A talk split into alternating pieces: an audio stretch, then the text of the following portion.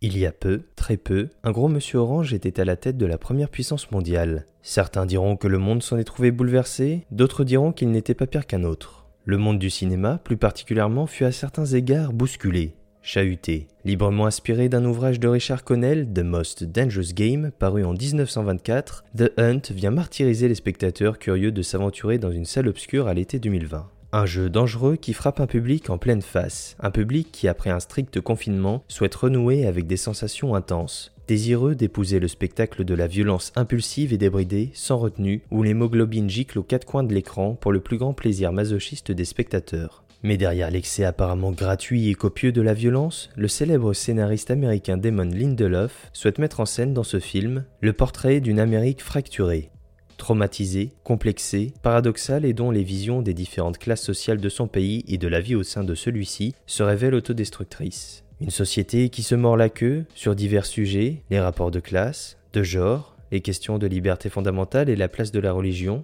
mais aussi politique, notamment avec le port légal des armes dans un pays où pas un jour ne passe sans qu'un être humain ne soit assassiné par une arme à feu. Un pays victime des stigmates dont il n'arrive pas à se défaire et qui semble meurtri dans la représentation domestique et étrangère que les individus ont de celui-ci. L'Amérique n'est plus le champ de tous les possibles. Rares sont ceux qui y croient encore. Le rêve américain semble définitivement mort et enterré. This business is incredible. I can't argue with that. What is happening? What is all of this? We hunt human beings for sport. Why they kidnap a bunch of normal folk like us. Seems so personal. You must have done something to these people. You one of them? They're playing you! Everyone is lying. Alors, au-delà de la vision résolument nihiliste mais assurément réaliste que présente The Hunt, qu'arrive-t-il lorsqu'un groupe de riches américains républicains s'amuse à kidnapper des hommes et des femmes issus des classes moyennes et populaires et les regroupe dans un endroit perdu au milieu de nulle part avec des armes dans les mains? Bon, euh, je ne vais pas vous spoiler, mais globalement, c'est la merde. Avec cette chasse organisée et surprenante à bien des égards, on nous propose ici une lecture cynique du monde et des individus. Une violente satire tragique où se mêlent les sarcasmes comiques et le gore, le sanglant et l'angoisse. Mais après des années de gouvernance par un mania de l'immobilier du capital ainsi que toute l'artificialité d'un homme et de sa vision régressive de la société, The Hunt pouvait-il exister dans cette même société? La réponse n'est pas si évidente que ça. Bien avant sa sortie, le film faisait déjà débat. D'abord prévu dans les salles obscures en septembre 2019 aux États-Unis, les tueries d'août 2019 à Dayton et El Paso, qui ont fait 31 morts, ont refroidi le studio Universal, qui a décidé d'annuler la sortie du film au cinéma. Dans le même temps, le président lui-même a fustigé le film sur son outil préféré, Twitter, en crachant au visage de toute l'industrie hollywoodienne, puis sans le nommer, dénonçant le film comme une prétendue œuvre faite pour répandre le chaos. Piqué au vif dans son habituel mépris de classe et dénonçant cette haine de l'autre selon son origine ou la taille de son portefeuille, le républicain à la moumoute confortablement assis à la Maison Blanche a senti cet élan rebelle du cinéma et cette envie de pointer du doigt la supercherie de sa présidence et du monde dans lequel il baigne et a baigné toute sa vie. C'est aussi l'envie d'attaquer à bras le corps lui et ses amis, cette élite privilégiée qui s'octroie les excès peu reluisants, qui ont depuis d'ailleurs été exposés au grand jour dans divers scandales. Is there anything you would like to ask her?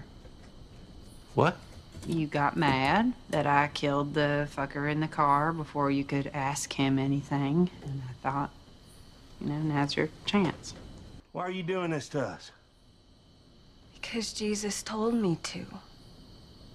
Well, there's your answer. Whoa, hey, hey, oh, you can't. uh, She's a woman. Hey, miss. Do you think you should be afforded mercy just because you're a girl? No. What the fuck is wrong with you?